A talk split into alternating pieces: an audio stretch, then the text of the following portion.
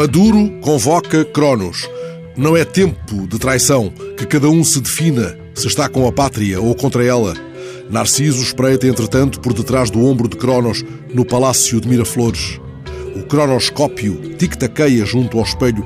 Maduro promete 500 mil espingardas no país de prateleiras vazias, 500 mil espingardas para os milicianos bolivarianos. Com elas, há de cumprir apenas metade do plano de Chávez, mas proverá o contingente de milicianos nos campos, universidades, na classe operária, para que defendam o bairro, o Estado, as costas, os rios, a selva e as cidades. 11 países da América Latina pediram, entretanto, ontem à Venezuela que garanta o direito às manifestações pacíficas de amanhã.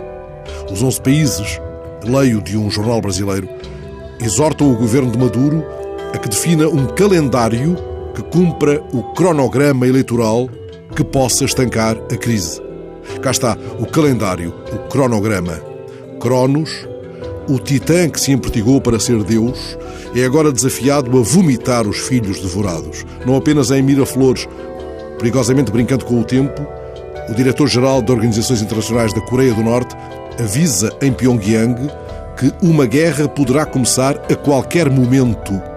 E o vice-ministro das Relações Exteriores assegura à BBC que a Coreia do Norte testará mísseis semanalmente. Trump manda dizer que a paciência acabou o cronoscópio tic-taqueia febrilmente. Kim Jong-un não precisa de gritar nem de contar milicianos, sorri enquanto os generais tomam notas nos seus caderninhos misteriosos. Maduro sonha com mísseis balísticos, mesmo de curto alcance.